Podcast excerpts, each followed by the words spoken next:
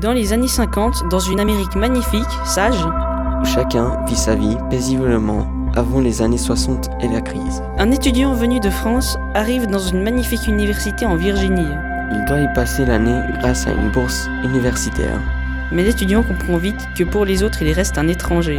Il va commettre secrètement des actes tabous. Comme en faisant l'amour avec une institutrice noire. Mais très vite, il va devoir s'habituer à la vie américaine et ses traditions.